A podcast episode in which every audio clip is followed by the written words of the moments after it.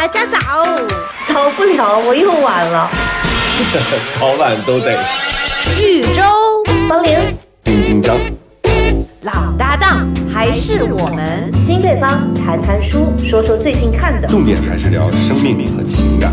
除了我们仨，还能有些站住，四下张望，感受五颜听着六色。七嘴八舌，十有八九会分手。大好生活里的爱恨情小肚鸡肠里的大千世界这里，是过山情感脱口秀。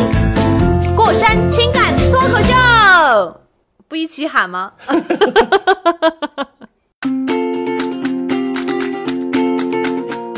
Hello，大家好，我是没有睡好的丁丁张。因为你们听我的声音，现在肯定是那种有一点儿好像刚刚起来的样子。对，就是刚刚起来。我觉得你是因为马上要出去旅行了，所以兴奋的睡不着的。宇宙，大家好，我不仅是因为旅行，我昨天晚上还看了那个苹果的发布会，我就想看看它到底能不能超过我们的华为。嗯，哦，天哪！那超过了吗？呃，没有。就是 方玲，我 的确是方玲，我告诉你，真的没有。而且这今年不是华为自己提前就是没有开发布会发布会的情况之下，把自己的手机直接就放在了自己的这个官网上开始卖，然后就一下把嗯大家的这个就激动的这个心给这个激发了起来。然后苹果今年呢，本来它就被剧透的很厉害，然后昨晚呢，恰好我又睡得比较晚，正好能够支撑到。就是它这个时间，就是凌晨一点钟发布，我就说，哎，那我好多年没有看过了，因为往常都是睡一觉，早上醒来一刷啊，知道今天有什么新的动向。然后昨天晚上我就硬着头皮，哎，硬着皮头还是硬着头皮，硬着头皮，硬着头皮看了一下，结果我真的好失望。我的失望点在于，就是如此的科技大鳄，它其实应该引领嘛，但它就是，但是苹果其实一贯都是一种保守的路线，所以导致它现在的产品变得基本上我觉得变化不是特别大，差别不大。你觉得它应该怎么再怎么引领嘛？就是因为期待是什么？因为你国内都开始有这个折叠屏啊，有新的形态的哦这个手机出现了我，也是。对吧？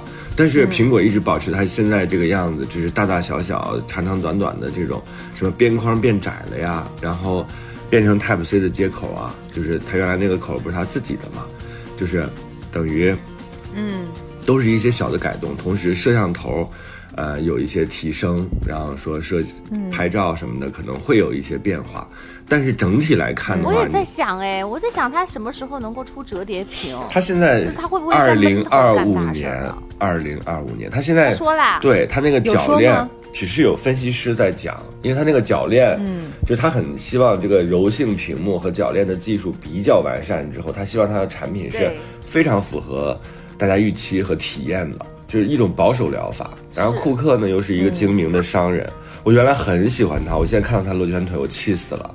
它肯定肯定是要弄就弄最好啦。对，但是你怎么你这个外贸协会的人真是？但是库克挺但是他，中间，库克对他中间挺好的。它不会放弃，不不会放弃出这个手机。对对，因为我我我我对手机了解很少，但昨天就是看到一个一个图，就是手机有很多种颜色，我也不知道是网友自己开玩笑的，就是说苹果手机有有那种出那种树莓粉呐、出那种莫兰迪色，然后底下嗯就有一个人说、说要是这么出手机的话，还不得给我掏空了？就是我觉得我我我当我当时对，不，他的意思就是说，就是你你在外壳上就是切中人的这种心理，换其实是一个。捷径了。对，哎，你说他还不如做一款变色龙系列的，就是所以你的心情可以切换手机的颜色。那你就换壳呗，你换什么费我们什么科技人员的劲呢？还要不是，但跟你这是一？卖点啊。不不难，我觉得现在不是它做成那种透明的，下面搞一个那种光，因为你下面光的颜色就直接可以决定你这个类似于像是亚克力这种透明的东西的颜色。库克说：“小姐，你想的很美，我但是我不能满足。”我现在好讨厌他，我觉得他是个精明的商人。之前开过玩笑说：“哎呀，嫁给库克就好了，这样的话每个颜色的 iPhone 我都可以拥有一台。我哇，就这点出息，嘿多，大点出息，对啊，但我现在看到他的罗圈腿，都没想要苹果股份。对啊，他的罗圈腿实在太严重了，下面能放十个 iPad，我觉得就是两腿之间那个间距你真。会因为这个，所以就让另外一个人的魅力大减啊，在你心目中。你说罗圈腿还是不出新品就这种外貌啊？不会不会，罗圈腿不会。我觉得哦就是不影响他是一个有魅力的企业家，但是他这个对于苹果的这个政策，实在是让我觉得有点遗憾。就是你这么多年其实一直在赚消费者的钱，然后刀法也非常精准，大家都叫库克，就厨子嘛，说厨子的刀法永远这么精准，因为他把那个内存呐、然后摄像机啊，所有的这些相关的这些配置，他都想的特别明白，以及他用所有的线，包括你知道他自己出了很多像类似于 HomePod 这种东西，就是，呃，他用的那个线，他竟然会出那种，你说什么线不是一体的呢？对吧？任何一个厂家做的线，难道不应该是一体的吗？只有它的头儿和它的线是两个颜色，他就是为了多用那个头儿，因为那个头儿是他生产出来的，就是这个非常的过分，就是连这个，嗯，苹果一贯的这种美学都没有坚持的话，我觉得他就有点丧失了他原有的那个初心了，对吧？你你可以改变少，为了消费者的这个保险起见，但是你不可能不进步啊，就是太谨慎了，这有点过分。嗯，所以我这两年其实对他们有点厌倦，就是觉得好烦人啊，就是挤牙膏似的这种更新。你不是该买还得买，玩嘛，就是对我来讲，因为你旧手机可以，旧手机其实可以就是把它置换掉嘛，就卖掉，然后一年你每天都在用新的手机，不是挺好的吗？我突然发现，就是我跟丁丁章其实也有一点点。就是神同步，嗯就是在每一次就是发新手机的时候，丁丁章一定我们都会换手机。丁丁章买最新款，我买他去年发的那一款。哦，我知道，去年那一款现在就狂打折。但是方玲会买而且前年那一款，就是我我当时在排队，我我我会买最新款，但是嗯我现、我已经呃给自己的一个一个，就每个人每个人的习惯吧，我就三年换一次手机。我我我的手机现在是多，现在是什么是什么 Pro Pro Max？但是我会换那个系列里面，比如说我现在换，如果我今年要买的话，我还是会买这个系列的顶配，顶配、啊。但是我会隔三年之后，然后再换这个。那你这个现在这个嗯十二嘛，因为今年是十五，我是13然后啊十13十三，那你就第三嗯年换，然后这十三别扔好不好？这十三能留着我们录音嘛？就是保证我们的录音质量，就不要再用你爸的手机录音了，就是。好吗？你不具备置换的资格，方玲，因为你这个你只有一台，就是大家其实因为手机很重要，所以一般情况之下，一个家庭应该有两台手机，就是一台主力机，一台备用机，以备这个主力机出问题的时候，我们有这个不时之需。嗯，不是方林，你弄个 Pad 也能录呀？方玲太适合买这个华为了，它的 Pad 也很旧，为啥？因为华为有一个华为的叫卫星终端，我拍的人家不旧，不旧吗？就不旧，我 Pad 是跟十三一起买的那个那一年的，哎呀，也是，就是我会集体集体换。也是会被苹果库克封为过时产品，就这四个字打入冷宫。Who care？然后华为华为这个叫卫星电话、卫星终端，所以如果你拥有一台华为手机的话，呃，你可以在沙漠或者是一些比较信号很差的地方使用它的卫星电打卫话。星电话，对这个功能哦听说了。对，所以方玲你值得拥有一台，但是你不接这个事儿其实是最重要的，就是你打其实 最要命了。对你打其实并不重要，你可以关注一下。不是他不接，就是你在沙漠里的时候，别给他打电话就行。那他在沙漠里头给你打电话，我在平地里我都不给他打电话，我还在沙漠里给他打电话。实在是没人找了，这到底是混得多惨？我跟你说，这个实在没，人找了也不找你。这个大家可以做一个自我测试啊，所有的听众也可以做一下。就是当你发生危险的时候，第一时间找谁？我当时就是也是拜这个苹果所赐。我上周有有没有讲这个事情啊？就是我们家那个警报器响了，没有吧？没有，没有真的没有没有没有，就是警报器我在大连玩的正开心，然后呢，突然之间我的手机弹出来一条重要提示，就有点类似于那种地震的那种那种重要提示，是带红色三角的叹号。我说怎么了？这是一看就说我的那个 HomePod，就是我的那个苹果的一个小的音箱，提醒我说你的家中正在有警报声。啊，就是有警报哇还有一个这个功能啊？对，它有一个这个功能。我之前，你像，我是一个深度的这个用户，我都不知道有这个功能。但它提醒我的时候，内心真的是觉得好好棒啊！这个功能就是它监测到了你家有这个持续的，就是规律的这种声响。于是我就打开了我的不会是谎报吧？不是，它就是真的监测到了。我当时我也觉得是不是谎报，有它监测错了，是我家的燃气警报器。然后我就打开了我的家里的那个摄像头，因为我在客厅还是装了一个，这个可以给大家推荐，是米家的一个非常高清，以及可以哎。调这个视角，我也我家也有，嗯。叫小蚁。哦，还能调视角，那你好高级。小蚁就是蚂蚁的蚁啊，大家可以搜一下，其实非常便宜。如果家里有老人、有宠物，或者是你那种强迫症人格啊，离开家觉得自己没关门，或者常不在家，，对，你就把它放在客厅的一个重要的位置，它就可以左右扭头的这种，而且可以发出声响。然后我就打开了这个摄像头看，果然我看到了我家那个燃气警报器在一闪一闪，而且发出了特别大的声音声音。这个时候我就在想，为什么？哇哦是因为没电了吧？不是没电了，它可能就是嗯、呃邻居家的那个烟道有可能串味儿了，导致他误以为这个是燃气。这个时候就考虑，你就要说到底谁能够帮你？其实你会发现说，爱人、什么情人、什么这个好朋友这些，都会因为距离而被，就是距离和靠谱度，只有这对，嗯就是第一距离，他到底离你家多远，是吧？第二就是靠谱度，他是不是能够迅速的放下他手里的工作，或者是放下自己家里的事情，然后来你家一趟，而且你得信任过，物业信任呀信得过他，对吧？就是大家可以想一想，就在这个时候，方玲就被排出去了。哇，方玲根本没有想到，就是方玲不可能，没有在名单里。哇，你给他打电话，首先你打不通，就是你你首先他不接别，生气。对你给他发微信，他可能也不会给你回，他可能会在半夜给你回说怎么了，这个时候你已经被烧死了，就是你家已经炸了，就对 对对，你怎么会这样形容我？杀手美呢？行，这然后你找了谁？我找了就是我的邻居啊，物业吧。我找了我的管家，然后我的管家没有回我。你还有一管家，就是这种这种小区的管家，就是其实他就是楼长嘛，哦他是负责这个小区。哦但是其实我内心是有抵触的，就是觉得你他我要不要让他进我家，因为他要进家检查嘛。嗯，所以其实还是朋友比较靠谱。但我原来不是对小区里有一个朋友，后来搬走了嘛。但是邻居呢、嗯也没有电话，也没有微信，就是因为大家都不不交往的。啊，你换邻居啦？就是啊，那是他换邻居，邻邻居搬走了，就是之前的好朋友，住在楼下的好朋友搬走了。哦，是吗？嗯对，嗯我记得你之前有一特好的、特近的邻居，能随便开门出去喝酒的那种。对哎，啊，他搬走了。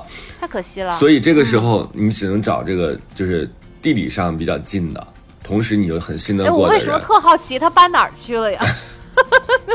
咱这个话题能分两个路路线吗？你先说你的警报器，然后再说你的邻居搬 他搬到了一个郊区很远 很大的房子，哦，就哦，因为他生搬到别墅里生头去了。宝宝了。对，对，哦你还能往下查吗？这没想没想到这条线这么快就迅速结束了。还你还想往下你你查吗？你以为是什么？不是周周，我感觉他自己有剧情。我就是好奇，因为我跟他有过一面之缘，就有最开始我们录节目的时候，有一次我特愣，把我的那个包落在丁丁张家里了，但是丁丁张那天正好要出远门去跟别人谈事儿。所以他出发了之后，我才发现这件事情，然后我又联系丁丁张，丁丁张没办法，情急之下才拜托他的邻居帮我把包取出来。啊所以，我当时就嗯觉得，哎，有一个这么亲近的邻居，我见过他一面，是一个女生。对嗯，对，所以我才很好奇他搬去哪里了。嗯，现在满意了吗丁丁？张他们这个房子已经很好，那你有没有想过跟他再去做邻居呢？搬到他附近去他？很想，但我没有必要吧？不是，不是我家有，天等一下着火。等一下，如果这样做的话，那对夫妻会不会在想说，丁一章为什么一定要绑定我，一定要跟我有什么毛病？是怎么回事？我们但也甩不掉是它了。但是确实远亲不如近邻，因为我们当时是上下楼，嗯所以我们现在也还有一个群叫这个叠拼，就我们是一个三个人的群。嗯就是反而我们这个群是最活跃的，因为日常都会交流，然后也是亲最亲密的人，就是彼此都能够托付家的那种，就是有什么事情，嗯第一时间。但是他现在确实是搬得很远，原来我们车位也挨着，就是一切都很方便哦。比如限号的时候我不开，能碰面我们俩就可以共享两辆车。但是他确实现在搬走了，所以后来，后来就在想说，其实老了还是要跟自己的好朋友住在同一个小区。下大雨的时候，对都可以通过地下室连接，就是不管外边下多大的雨，我们都可以见面，可以聊天，不会受困。嗯，而且就是，嗯，但是你一说一般的这种公寓楼，你发展邻居其实是非常困难的事情，因为每个人都不知从哪来，对吧？也不知道去到哪里去，就是那个价值观什么的可能都完全不一样，你没有办法迅速的在小区之内拓展一个朋友，这个我觉得挺难的。也不见得，我觉得要看契机。嗯哦就是他其实有的时候同城就行，同然后看是什么人，就是人如果人好的话，就是同小区和同城都没有太大的区别。你看我周末我正好有加拿大的朋友过来找我们，嗯就他就是嗯、我姐姐那个小区。我们就是开始的邻居的关系，但我那会儿因为装修拖拉，其实都没有搬进去住过。嗯但是呢，我们在就是呃持续以年为单位的那个装修的过程当中，就是有一次偶然认识，然后每一次去那儿的时候，都会去他们特别自然的去他们家蹭吃蹭喝。嗯后来他们家举家搬迁到加拿大之后，离我们现在就其实都在东边，离我们大概有五个小时的车程。嗯然后他们周末就这就开车就过来，然后我们就开开心心的那个喝酒聊天，呃，他还带着小孩儿，就一下子好几年没有见到了，但是就跟当时在小区里一样的那种感觉。嗯所以我特别能理解你这种就是跟邻居这种特别合适的一个距离，嗯。但是又很亲密的一个关系。对，而且这种感觉而且也不会随便串门子。我们的关系好就在于他会说你在不在家，或者是你现在我方便不方便上去，然后我想跟你聊会儿天，是，就全是这样的。对。所以当时，那个都是在特别合适的时候，是的两个两边都合适的时候，所以那个感觉特好。是的我们还约着明年一起去那个大峡谷呢，对。就就这种你感觉。你们在国外的话就更珍贵，因为本本身华人就少嘛。是的，是的，嗯。好，你那个线可以接着往下走了。所以我家着着火线是吧？就是。大家可以，大家可以加一下我们这个微信号啊，我们微信号是 过了山零八零八，过过乐乐山山，对，一个全拼的，然后零八零八大家可以嗯加，然后我有时间的话会把大家拽到我们的听众群里，嗯听众群里特别活跃，就是，然后这个警报声就一直在响，我就打开了我的那个摄像头，我就看到了那警警报器在闪，这个时候就把方玲排除在外了。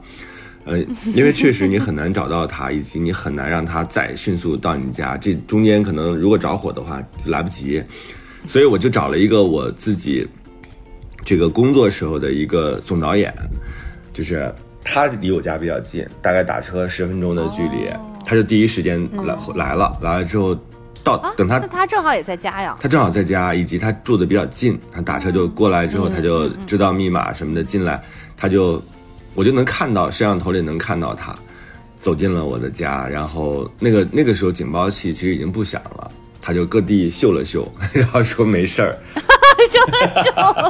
喝了杯咖啡，上了个厕所，突然感觉 既然来都来了，给现在植物浇个水吧，顺便。对因为因为因为养皮卡养久了，都用词儿都非常的拟拟物化、拟动物化，秀了秀。但是挺好的，就是呃，我觉得科技改变生活。为什么很多时候我就说，就是手机要用好的，因为你关键时刻它有可能会真的救你的命，对吧？就是你联系上、联系不上，或者是能不能快速的处理问题，这个其实挺重要的。所以在九月份的时候，一到九月份，我就在劝方玲和周周换手机。哦是这个原因，就是你不要受这些本来可以方便的服务你的东西的困扰，就是你那个是啥？是苹果的一个 HomePod，就是一个小音箱，一百哎，小音箱一百多块哦钱还是三百多块钱，我忘了啊，就是那个就跟那个苹果 Echo 和 Google 的那个对对对，但它很小，它有大的哦有小的，小的这一版呢就颜色比较多，是它的一个 mini 版，就是 HomePod 的 mini，呃，它能接那个小蚁的那个摄像头呀。它不能接，它就是能够监测你家里的各种各样的声音。哦，明白了，明白了。我我是就是就是你说的这个东西，我我们家呃小蚁摄像头也都装了，嗯，然后我们家那个车库的那个门，它也现在也有一个就是可以远程控制的，嗯然后我们在户外。呃，就是有我们那个正门户外的正门那个地方有一个带门铃儿的一个摄像头，就比如说有人就是出现，它能监测到门前的一些动静，嗯就比如有快递送来，它会通知你，别人按门铃儿，你能你能看到，你能视频看到，并且能够跟他直接通话。嗯然后在车库那个角上，我们也装了一个户外的摄像头。嗯但我跟你讲，真是在必要的时候还还是挺有用的。就有一次我们那个呃，我们上一次去旧金山，然后呢，结果不巧那天正好有一个快递嗯在我们已经到了机场之后给送到了。嗯，但我们就是出去要出去一个礼拜嘛，就就那个肯定得要把它放进屋，因为那那几天还会下雨下雪，因为是冬天的时候。然后我就跟邻居就就说了一下这件事情，我拜托了他帮我把这个箱子踢到车库里头去就可以。踢到所，以我们也是第一次，对，因为我我觉得有点沉，反正就是就是挪进去就行。然后当时就是我们也是第一次用那个户外摄像头的这个功能，嗯就是它我就一直就打开，打开了我能监测到那个车库门口的样子。他到了门口之后，我能看见他，我还跟他说话，我说孙大哥，我说嗨，我在这儿呢，我在左上角那里。然后然后我就说啊，你说看看我那西红柿今天要要。吃谁呀？就是在在西红柿瑟瑟发抖。然后，然后我就说那个马上开门，然后我点一下那个车库门，嘟，我啊就推起来了。这个好然后对对呀、然后但是也很担心。误触，就是 本来在加拿大玩的好好的，误触了一下，车库门打开了。嗯你那得要把那个 A P P 打开，然后点就翻到那一页点开才行，一般一般不太会。对，所以我觉得这个这个功能真好玩。我的微博是丁丁张，我的是我的名字方玲，正方形的方，年龄的龄。我的是豫州在这儿，正方形。正方形的感觉一点儿不好玩儿，正方形和最无聊。同时，大家也可以关注我们的微信号啊，微信号是过了山零八零八，过过乐乐山山，这是全拼，然后零八零八，我在这边可以帮大家拉进我们的听友群，这样的话大家就可以在里边互动了。然后同时呢，也可以透过这个微信号给我们提问。然后我们的电台呢，主更是在网易云，然后其他的类似于小宇宙啊、喜马拉雅呀、和荔枝啊各大音频的平台都能找到。嗯，对，希望大家来信大家来函要多。点订阅。对，来信来函，然后 把你们的问题告诉我们，让我们给你们出出主意。让我们一针见血。还有啊，我们的银行账号是银行卡号，此处省略。像我们这么蠢的主播，就会把银行卡号和密码都告诉你。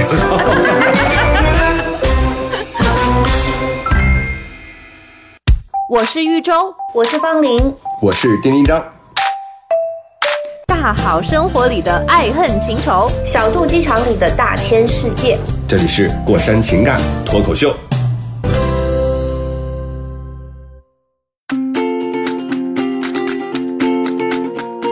我爸妈不是来过了个周末嘛，然后我爸妈永远都是那种防贼心特别强的。我说谁偷你的东西啊？是，何况也没有什么东西可偷，就是年轻人跟他的那个防盗的理念不一样，但他就会认为说，随时随地你都会丢东西。结果呢，我们去一个餐厅吃饭，然后锁车的时候，他就说一定要把这个后备箱锁好。我说好的，好的，好的。我说后备箱也没有什么东西，咱们就去吃饭吧，妈妈，你放心吧。我就把车锁了，然后进去之后，他就，我妈妈真的，一会儿给大家讲一下，是不放心。我妈妈就是这种高需求宝宝，然后又说，哎呀，这里的空调好凉啊，我就只能站起来给他去拿外套，我就把外套给他拿回来，然后吃了一顿饭。吃完饭出来，然后走到停车场，看见我的后备箱 就那么开着，然后高高的，拿完外套忘了，是你又误啊误摁到了，可能是误摁到了，就因为我确实是从后备箱拿的，然后我爸妈他们那天是刚来，就是他背着双肩背啊什么的都在那个后备箱里，所以就是 然后呢？然后我妈就说：“这是刚开的还是就是刚才没关？”我又很实在，我说怎么回：“答我说可能是嗯那个，就是刚拿外套的时候就是嗯肯定是关了，或者是误触了，就是他就因为他很灵敏，嗯就打开着。”我妈说：“那都两个小时了。”然后我说：“你看，确实也没有丢。”她说：“那是你命好。”但是我妈的预测真的就是像一个诅咒，你总是，然后后来就等于是这几天，她每天怕什么来什么。对她每我因为我当司机嘛，我哥坐在副驾驶，然后他俩坐在后边，我妈就变成了一直在说，你看我跟你说吧，一定要关后备箱，就真的被抓了个现行，我很痛苦。就是这段时间，我微博上也写了，我说我妈太适合做皇后了，就是她可以，就是如果做皇后的话，那要死很多人的，就是她看不惯。株连九族对还。他看不惯，以及她的要求太多了，所以我特别想，我说这一期一定要跟这个方玲沟通一下，因为方玲真的对父母特别好，就是你感觉他是一个嗯。很乖的，然后而且他沟通，对他就是轻言细语的，但是我妈呢属于那种、嗯。你不喊她听不懂。她一定把你逼成一个疯子，就是我突然间明白了，我就跟我妈说：“我说妈，你为什么每次都要把我逼成一个疯子？就别人看肯定觉得这儿子实在是精神病，你知道吗？就是怎么能对自己的妈妈歇斯底里歇斯底里，因为他是这样的。为我为什么会歇斯底里？就是他会跟你说你吃不吃，我说我不吃，然后他就说你吃不吃，我说我真的不吃，一定得要问到你说吃为止。然后第三下这个东西已经到你脸上了，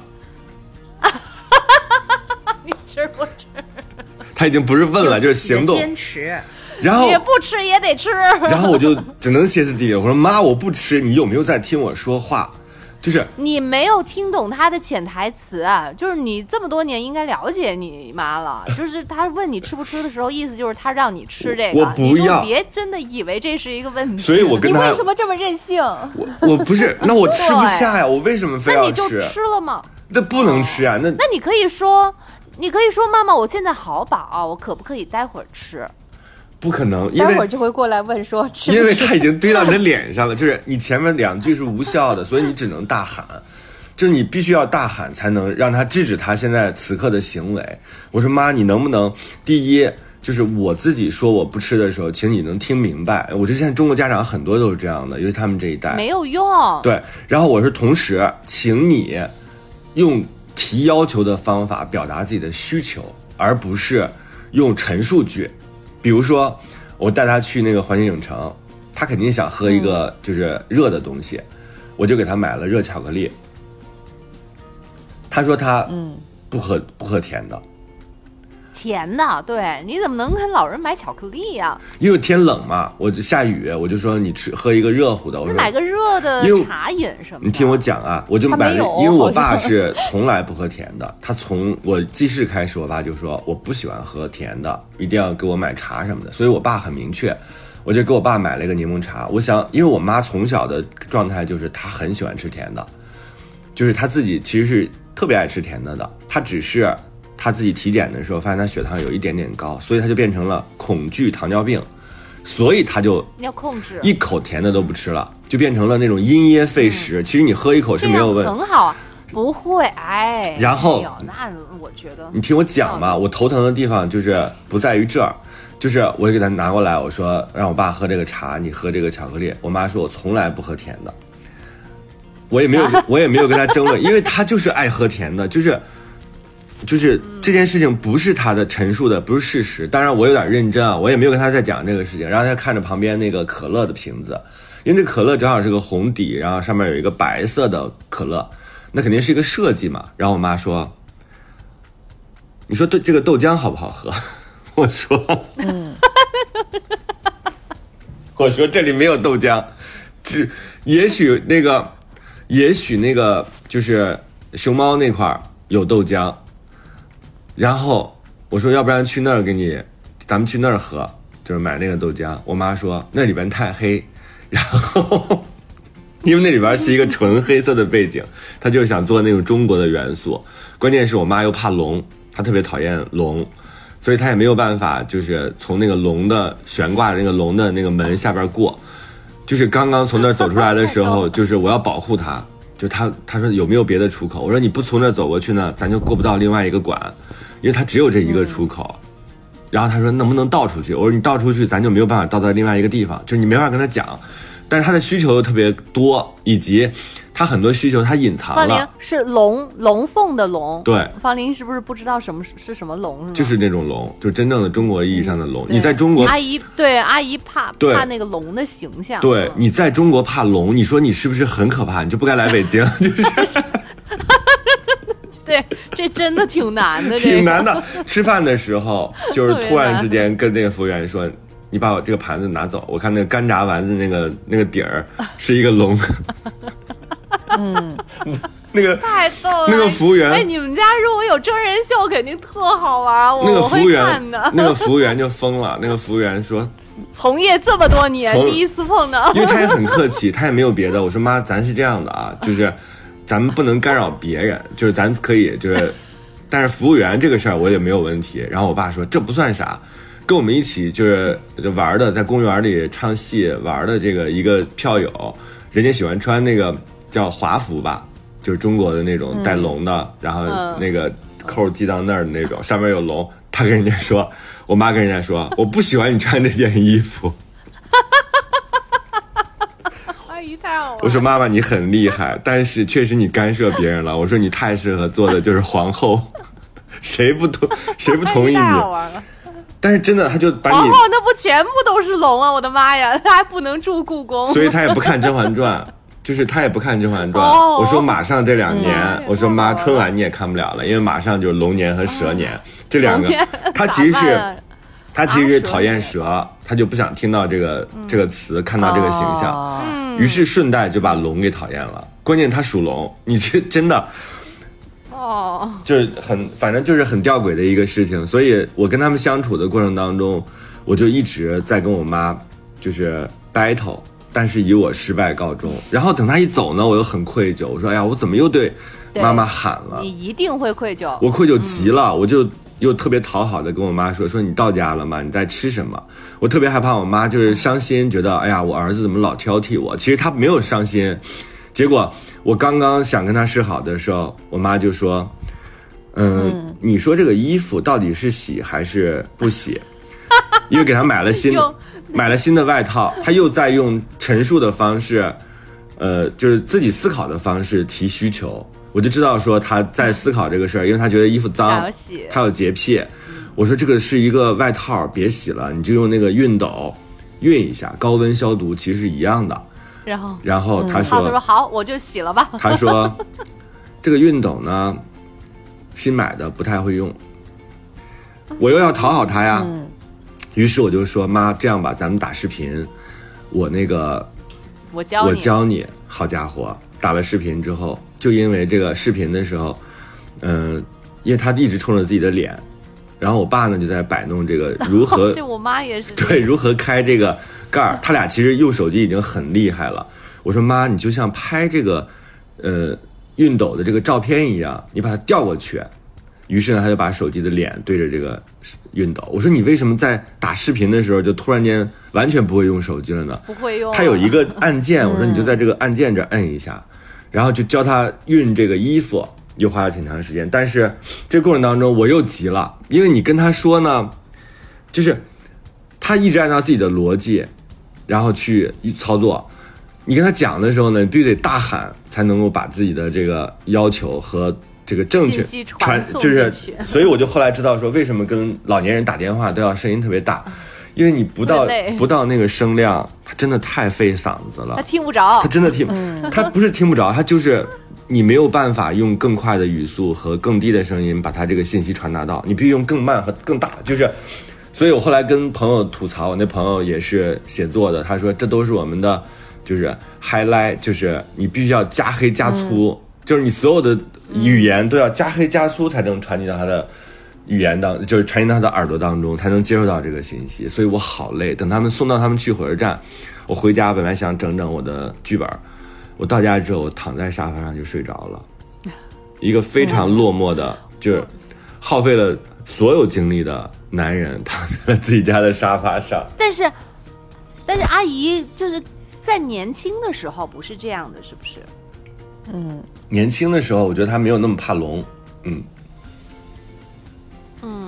反正我就有的时候我也觉得我让我妈用就是呃对上一次是那个遥控器，嗯。突然她说遥控器不好使了，然后我说你先排查一下是不是电池，嗯然后他说这个上面没有电池，我说不可能，我说你找一个能够就是就是它肯定就是衔接的某个地方有一个能够用指甲把它抠出来的地方什么，他说没有没有，嗯然后就是好半天了，我说你把那个遥控器拍给我，我帮你找啊。然后我就画，就是拍完照片，然后还编辑那个照片，画了一个箭头。我说这里和那里都有可能是你用手抠一抠什么的。然后他说哦，在这儿。然后他说抠不出来。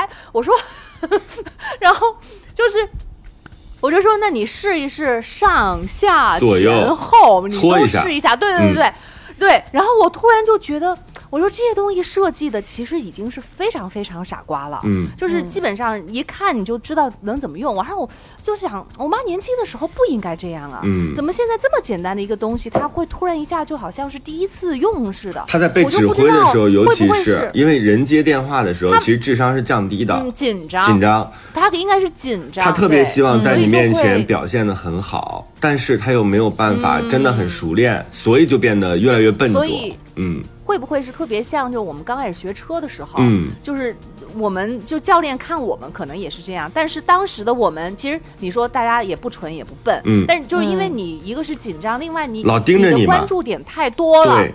你你又要你又要看这个，然后你心里又想着那个，于是你的手其实就就慢了三拍，是的。然后在别人眼里就会显得异常的笨拙，是的。所以我就想，我们通过这个是不是可以能够理解到父母他是不是也是这样？就是他那个时候你看着他是反应迟钝，但他其实脑子里在飞速的嗯运转着他想的这个东西，嗯，他的心思可能在别的那个地方，道理都懂那样，道理都懂，但是真的处理起来就很棘手，就是你非常容易跟自己的亲，因为是亲生的，就是你。你确实很容易，就是这种声音越来越大，因为确实你这第三声就真的滴到脸上了，这很恐怖的。我说为什么？我我也在跟他说，我说你以后这样，因为侄女儿有的时候也会跟奶奶说话有点声音大，我就说我侄女儿，我说你不能这样。他说我真的，呃哎，我也我现在也老说我姐，对，就是我说你不能这样跟奶奶说话，但是他真的是他真的往人家脸上递，人家真的前面是没啊，就是你真的很没辙，所以我就说，哎呀，这次录节目一定要请教一下方玲，因为方玲就是那种慈眉善目的对父母之友，对你怎么弄的？你不急吗？我我我急呀、但是 我我我是那种就是嗯，我会选择性的。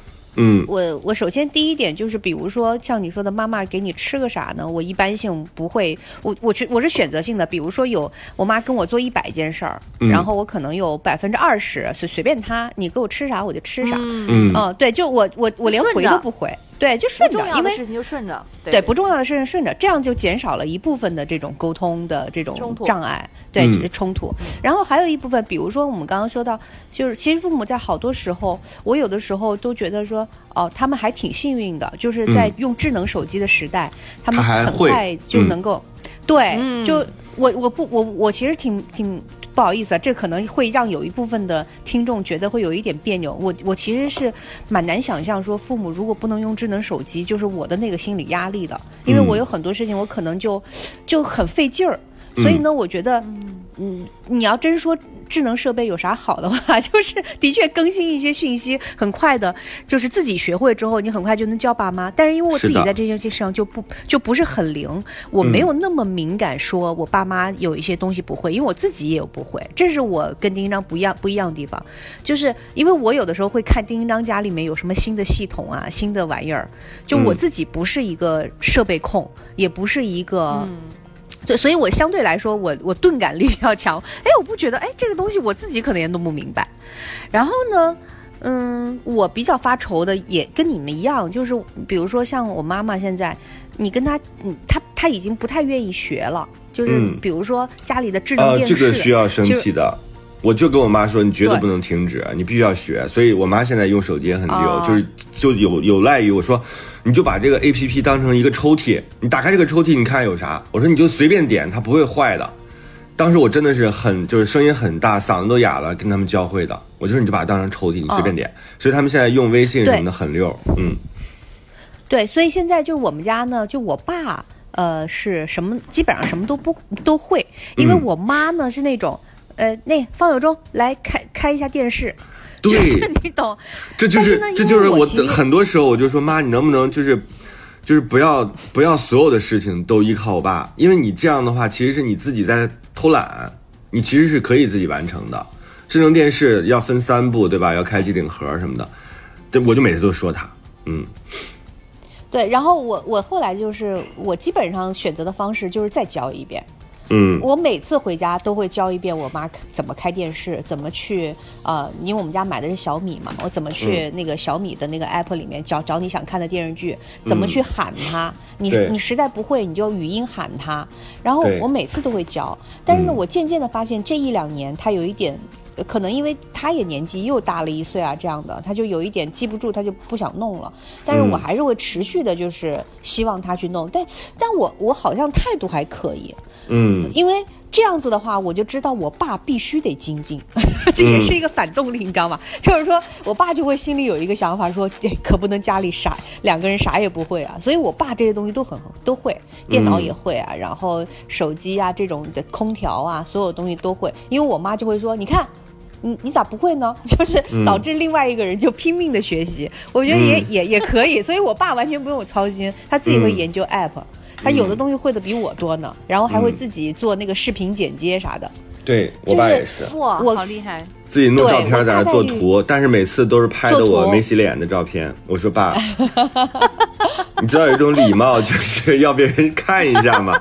我说我平时又要、又要做发型，然后又要化妆才上镜，对吧？别人都知道我长啥样，我这好不容易就是、就是放松一下，好家伙，没鼻子没眼睛，就是整个人 刚醒，然后肿着就拍上去了。嗯而且而且我最近我呃我大概是两三年前就给我妈设定了一个叫亲情的叫叫淘宝的一个亲情账户，就是嗯她呃淘宝上买任何东西，我这边都可以替他付钱。代付是的，对，代付。然后呢，我就我就跟我妈说，我说我妈就很担心这件事儿。我妈说那不会就是被串户了吧？我说妈是这样的，你所有的消费我这里都有记录，嗯。所以你不用担心，你就付你的就行。妈妈说：“哎呀，我买的这个这个言情小说 又被女儿知道了。我对我对就我我觉得有一个东西你要告用告诉父母，就是弄不坏，丢不了钱，是的弄不坏。嗯你只要你只要在我给你规定的系统里面，你怎么玩儿你都没有问题，是你就付你的吧，你爱买啥但是他们这个防盗意识我真的不明白。然后我透过后视镜看一下，两个人，他俩不是坐在后排嘛？两个人，嗯坐在车上，系着安全带，各背着一个自己的斜挎包。我说能不能把包摘在下？你的车上都防范意识都那么强，然后我就跟我爸开玩笑，我说爸你背着现金呢？我爸说没有，就是一些重要的物品。我说啥重要的物品？这家里的那个，嗯，他说就是身份证和手机。我妈说对，只有这两样最重要，那么大一包，然后就一直在腰上搁着，我真的是。后来我就说，哎这就是这就是你没有办法更多干涉。然后我当时呢买了一本书，一会儿给大家分享一下，就是这本书叫《别对每件事都有反应》，就是大家可以在网上搜一下，是一个日本的禅师写的，叫这个禅师叫应该叫桥野俊明啊，就是一个木一个生，我不知道叫什么，反正就是他就写的，不要对每别对每件事都有反应，他就是让你如何停止消耗自己。结果呢，我爸妈来这四天，我就没有办法有任何的时间，就是拆我的快递啥的。等到走的那天晚上，临走那天晚上，头一天晚上，我收到这个快递，我打开放在桌上。看到这几个字，我当时眼泪都要流下来了，因为我已经每件事都有反应了。就是我说，天呀，这本书来的有点晚。我的微博是丁丁张，我的是我的名字方玲，正方形的方，年龄的玲。我的是豫州在这儿。正方形，正方形的感觉一点儿不好玩儿，正方形和最无聊。同时，大家也可以关注我们的微信号啊，微信号是过了山零八零八，过过乐乐山山，这是全拼，然后零八零八，我在这边可以帮大家拉进我们的听友群，这样的话大家就可以在里边互动了。然后同时呢，也可以透过这个微信号跟我们提问。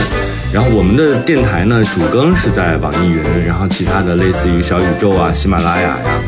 和荔枝啊，各大音频的平台都能找到。嗯，对，希望大家来信大家来函，要多点订阅。对，来信来函，然后 把你们的问题告诉我们，让我们给你们出出主意。让我们一针见血。还有啊，我们的银行账号是银行卡号，此处省略。像我们这么蠢的主播，就会把银行卡号和密码都告诉你。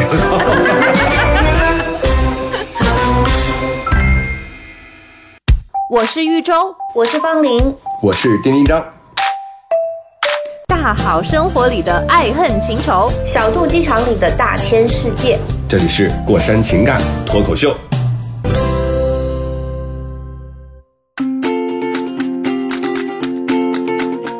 我觉得就是如同你不希望你妈妈控制你吃什么一样，嗯，其实你也不要控制他。就是控像他控制你一样去控制他嗯背什么多大的包，然后这包是背在身上还是放在地上。，对对，所以其实它它其实是一个相通的。嗯，就是我现在，就是自从你不是说那个，你终于理解了为什么你妈有的时候打扫完卫生说我要歇会儿，嗯就你不是有一次说是的你干活也干得特别累，终于理解她为什么歇。我突然就觉得，我们以前可能对他们也比较苛刻，是的，也太推着他们去按照我们的那个想法，因为我们是没有办法去理解他们。是，而且人家真的不喜欢喝星巴克，就是你你自己认为说你需要喝咖啡，或者你需要好东西东西，你想让他体验，或者你想带他去环球影城，对他来讲可能真的是一种折磨。他就喜欢去公园。儿，是的，对，就是你不要把你自己认为好的东西，必须让他跟他分享，因为我们很多时候，哎因为我们孝顺，在他们，因为我们真的孝顺，对对对对就是我们觉得，哎呀，嗯我吃过的，我妈要吃，她真的不爱吃，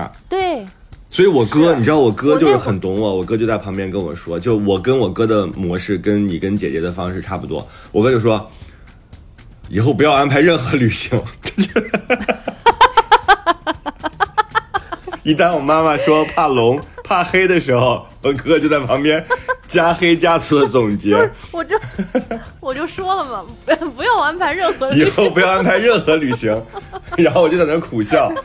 但是我哥，我又想，我哥好可怜，因为一直帮着，就是带着他俩，就是他也啥也没玩过，所以其实是带着我哥去的环球影城。我特别希望跟我哥能像，因为我哥也是那种，呃，就是表面上已经很大了，但是他内心其实还是小孩儿。我是知道的，就我们俩是有点心灵相通那种。我特别希望他跟我一起排队去玩几个项目，所以是其实带着我哥去，但是我妈呢又过于事儿多。所以我哥每次在我妈事儿很多，知道我很抓狂的时候，我哥就在旁边大喊说：“ 以后不要安排任何旅行。对，就是哎，你这不是内心的呐喊？你这书看了还是有效果，你还是挺就是你醒悟了，”嗯，对，你就放过一些小的东西，然后是的大的事情抓抓抓大放放小，这个对的这种领导，你知道吗？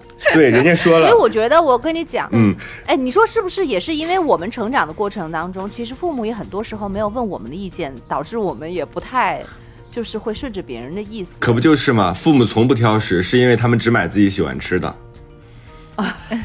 对，所以我我觉得，如果我们什么时候能够学会，就是自己无意识的，嗯嗯，就是在父母做，就是问他们，就是要带他们出去玩儿，或者是要吃什么东西的时候，会问他你想要干什么的时时候，然后他回答什么，你就顺从他。什么时候咱们能这样的，嗯就是顺从的话，呃就是就是无意识的去是有是有价值的周周你知道吗好了，我觉得我的这种大喊、加黑加粗的这种标题性的对我妈的这种打压，就是虽然很让我愧疚，但是有效，因为我不希望我妈每次提需求的时候，她包装了。她又把自己伪装成一个没有需求的人，但她其实在不断的提要求，所以我跟我妈说，你就明着讲你想干嘛。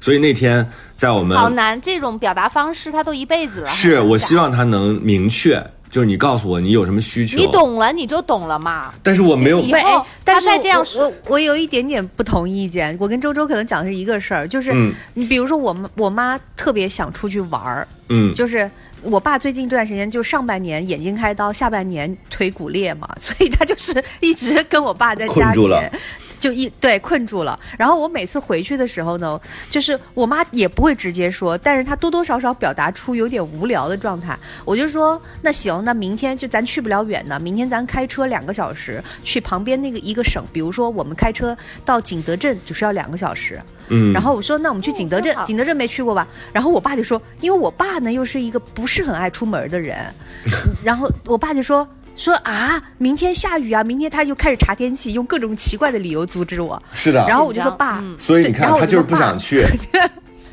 不是你听我说，我就说，我说爸爸，你忍着点儿。我说老爸，你你忍着点儿，你骨裂差不多快好了，你去也不用你走路，对吧？咱开着车转。我说明天走，然后我爸就说跟你说了要下雨，然后第二天果然下雨，然后我咬了牙，我说走出发，就就我我妈就很高兴，就是他还是需要有一个人。不不用他来讲，就是顶住压力，因为他顶不住我爸的压力，因为很简单，第二天肯定下雨，对不对？我爸脚又骨裂，你这种情况按道理讲就应该在家待着，但是嗯就说哎，就我就说那管他呢三七二十一，我说我爸这个腿虽然是骨裂，但是恢已经恢复差不多了，你又不用他走路，就按他平时下楼，你坐进车对吧？你到哪儿我都给你开车，到景点儿你不愿意下，你坐车里也行。我妈我跟我妈去玩儿，就我就带着你。所以就是说我妈那你你你现在满足了阿姨的需求，那叔叔的需求心里你你没有满足。男的忍着，我爸的需求，不是我爸的需求，每天都在被满足，好吗？他已经在家待好几个月了，他还不满足吗？就是我是这么想这事儿的，就因为所以因为因或者爸爸不因为女女去嘛你就孩啊只带妈妈因为女性嗯，因为女性确实是她很多时候她没有办法提自己的需求，她被包裹，她必须得包裹成一个，就是好像是一个自然的，他不敢提。后来你知道这次我跟他一直在讲这个事情，呃，有一天我就说看那个晚上你们想吃什么自己提，我妈就想了想说、我想吃羊肉串儿，我说好。那我们就去吃羊肉串儿。就是其实我说，你看妈，你当你提出来任何需求的时候，我们其实都可以满足的。但是当你很模糊，你让别人猜的时候，你就很难立刻达到这个效果。所以我其实是希望他能够这样，就是你能够把自己的讲这个需求讲得很明确。是是这样，我觉得他如果能像你说的那样，固然很好，但是我觉得很难，你就不应该抱期望他能按照你的那种描述的方法或者表达方式，嗯来跟你表达他的需求。所以在这种情况下，你既然都能读懂他的潜台词，就像方林，既然知道哦，爸爸在看天气，然后说明天会下雨，但实际上。他内心的那个是心里想要不想去说的是我不想去，嗯对，这个时候所以就要揭穿他所以方林就没有站在沙发对啊，你就要揭穿。你 你就说说你是不是不想去？你是不是不想去然后你是为为为你是不是不喜欢我妈？为什么为什么不想去？你担心的是这个吗？是那个吗？如果是这个，我我给你解决办法；你是不是如果外边有那个，人我给你解决办法。我跟你说 你这太戏我爸剧了。我爸 我爸去了之后也特别高兴，因为因为他真的不太用动。我到了一个酒店里吃饭，你知道吗？然后大概只有十五米，我就让酒店的人我说你能不能开个接驳车过来？然后那个酒店的人开了接驳车过来，我爸就上了车，然后开了十五米停下了。我爸就说这我可以走过去啊。我说我就是让你一步路不都不要走。我爸就乐了，你知道吗？说真一步路不走啊。嗯，没有，我就想说，就没有那么难的，就是因为我也不会，我就想告诉他们，你们要有安全感，我不会给你们为难的路行程，我们不会去一些，但是我们只金一章跟我都有一种执念，嗯就是还是嗯希望就是最好能以最好最高效的方式来沟通。是的，但与此同时，啊我们就忘了，其实这个东西要求根本就不现实。是的，他首先他是个家人然后同时他是个老人，他跟你的整个的那个世代不一样，对吧？你生活的空间，嗯所以我其实我我我也有变化。我在他们来之前，我其实一直在跟自己说，这次一定要变得非常耐心，但是确实也加黑加粗了，没有办法，就是他能把你逼到这个份儿上。然后我也特别想跟我哥说。你说的一样，以后不要再买任何旅行。所以跟大家分享这本书。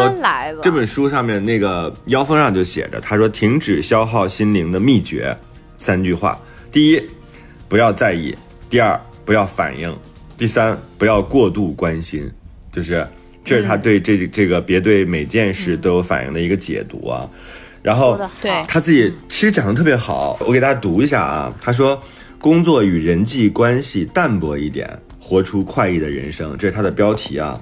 他有几个加重、加黑加粗的。他说：“不受人哇，这个好恼恼。他说不受人际摆布，就是拥有放下力的人，就是放下这两个字。他说放下力，这种人不会随意在社群网站上与每个人交流，就这种人不会随意在社群网站上跟每个人交流，也不会像在监视朋友般频频传讯息，更不会诽谤他人或者是反被重伤。他们与人的往来重质不重量，对于非特定多数的陌生人的意见和言行不理会。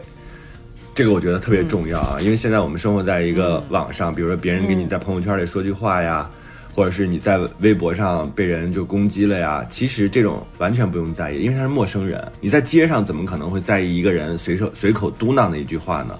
但是我们在网上哈就表现的比较有攻击性和很在意。我觉得这句说的特别好。然后第二呢，他说。对工作啊，因为大多数人现在还是这个社畜，必须要工作。他说，他说对工作的态度积极，呃，就是拥有放下力的人。他说，这种人不会立刻因为别人的脸色而改变主意，也不在乎周遭的评语，更不随着无用的知识情报任意起舞。我们很多时候都会受这个职场的这个风气的裹挟，你很多时候做的事情。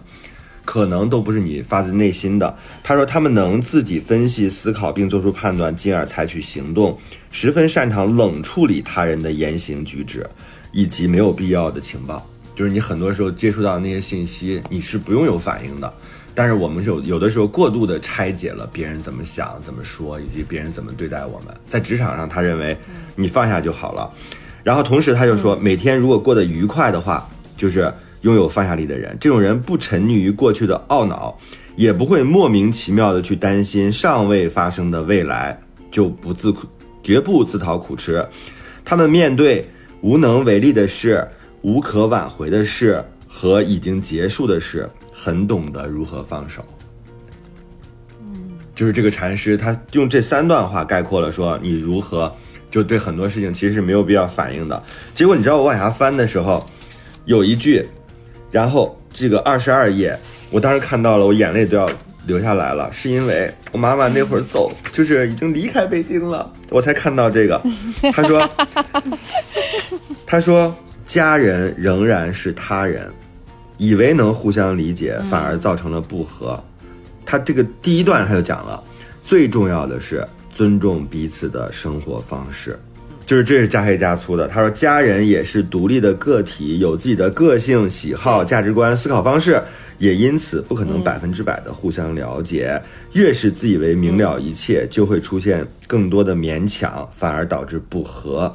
家庭关系中最重要的是认清，即便是家人，也是另外一个独立的人。在这个前提下，尊重彼此的生活方式，不强迫对方接受自己的想法，尊重并接纳对方的意见，以温暖的视线站在一旁守护，不出手干涉。嗯，啊，我看到这段话的时候，特别想撕下来，然后把它裱起来，做一个相框。说的真好，对吧？就是它很，它里边讲到了，所以这本书我我觉得很好，就在于它讲了，它都很短，它讲的就是你和家人、和朋友。和职场上的这些同事如何相处？但它核心的理念就是你不要过度反应，就是刚才方玲讲的，你所有的事情要有一个判断，这个事情是不是需要？我就是一个其实对待所有事情都一样的人，就是今天，呃，没有录成音，和今天没有改成剧本，和今天我跟妈妈吵架了，和快递来晚了，对我来讲是同一样同等对待，平等对待的，就是都都会扰乱我的这个情绪。和心弦，所以其实我自己最需要看这本书，也推荐给大家。嗯嗯，我觉得就是这本书，肯定是就是你看第一章都后悔了，说都看完了。对，但是我觉得就是看完看完之后，可能还是得揉到生活里吧。就是没有那么你把它当成一个个当成一个就是就提示词。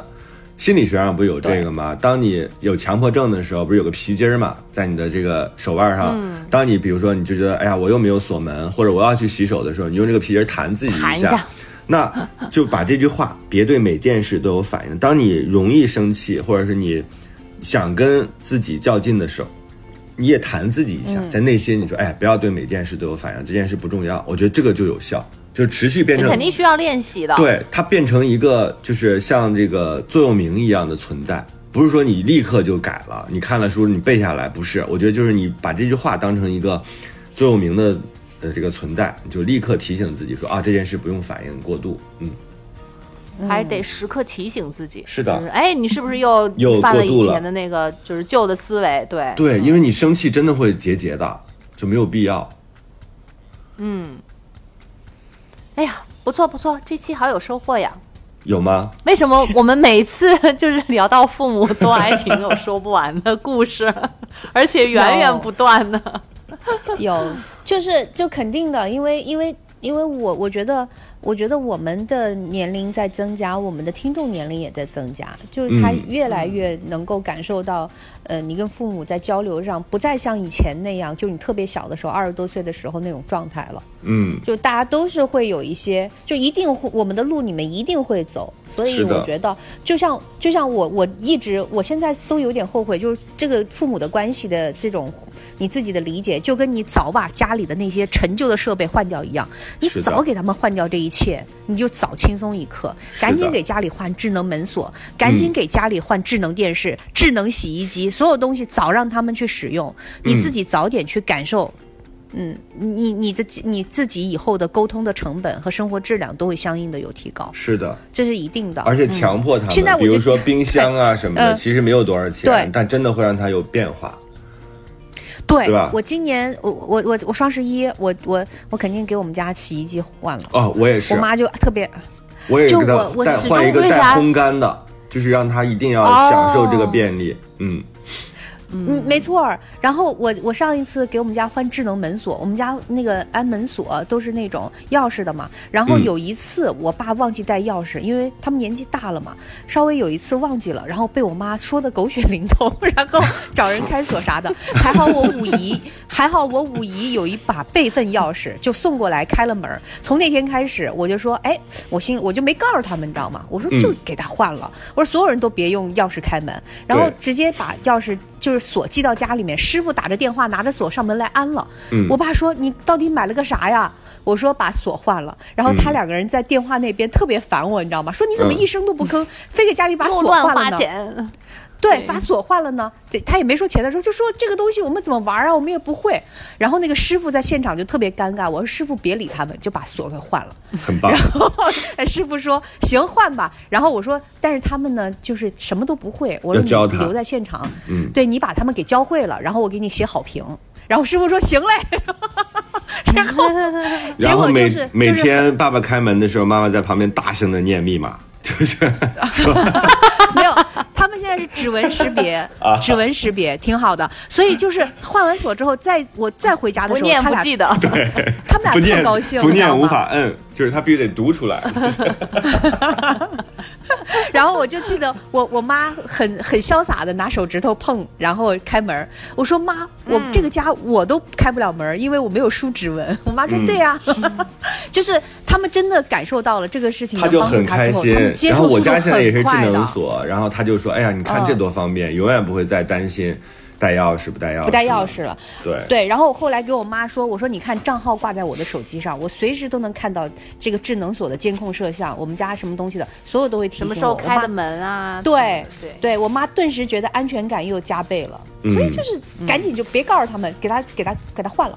是的，所以他们之前的那种拒绝是源于他们的不不了解。不不了解。对，紧张。对，所以我们要做的就是帮助他们排除那些顾虑，帮助他们去弄懂这些东西，然后让他们有真的轻松的体验，对，这样嗯。这件事儿才能做到位，以及用他们能听懂的方式跟他们沟通，对吧？就是因为很多时候我们确实交流太便利，以及我们说很多网络用语，对他来讲他确实理解起来有点困难。那你比他厉害，那你就要降维，对吧？你就是要用他能听懂的语言跟他说话，哪怕是加黑加粗的，就有点费嗓子。而且我也老觉得，你看我们父母那一代也都是大学生，然后他们老了之后会在我们眼里头是有些迟钝，所以我们不能停止学习也是一样的。我觉得我们可能跟他们也会一样的，只是我们现在还没到那个阶段，没能更好的理解。可能到了那个时候就发现，哦，原来他们当时的感受是这样的。所以为了我们那个时候不后悔，我就是跟我侄女儿竞争，嗯就是我侄女儿必须她懂的我必须要懂，就是你现在还没到那个时候呢。我觉得到那个时候不是你主动不主动的事儿，我就怀疑是客观上你就别放弃会，你就别放弃，你永远都用最新的设备，我就不信了。那就到到时候再说呗，到时候没准儿要在节目里跟父母道歉呢。那我们今天送什么歌呢？因为上一期送了跟爸爸有关的歌了，就是送早了。那今天我们送一首什么歌呢？李荣浩的《爸爸妈妈》。你哦，还有这个歌呀，好呀我，真是不知道有这首这首歌很感动 歌词里边写说，呃，就是冬暖夏凉的那间房永远放着我的床，大概是这个意思吧。嗯嗯，就是就是讲的是父母家的那个状态，最好的都嗯，嗯，好的，那我待会儿就听这首歌。好的，对。那今天我们就到这里啊，这里是过山情感脱口秀，我是丁丁张，我是玉州，我是方玲儿，下期见。拜拜。下期见。拜拜。我曾经很想知道，同样的话要说多少次才好？那些再三强调的老套，长大了才知道是不是需要。很少主动拥抱，就算为了自豪，腼腆的笑，要强而又低调，穿的不了我赠送的外套，过时也不丢掉。还是一样，太多理所应当，让人觉得平常。不算太小的房，冬暖夏凉的那间放着我的床，歌颂这种平凡，一两句唱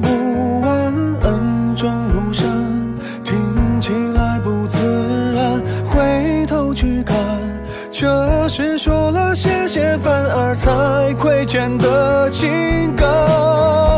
哦，爸爸妈妈给我的不少不多，足够我在这年代奔波，足够我生活。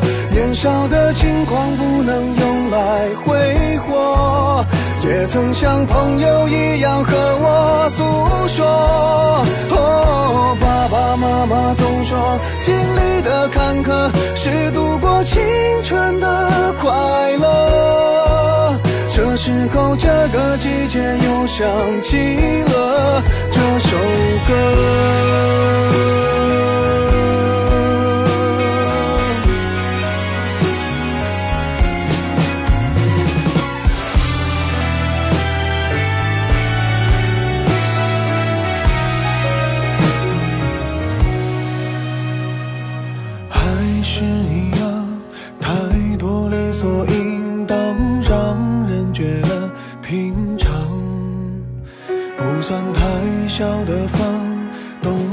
夏凉的那间放着我的床，歌颂这种平凡，一两句唱不完，恩重如山，听起来不自然，回头去看，这是说了谢谢反而才亏欠的情感。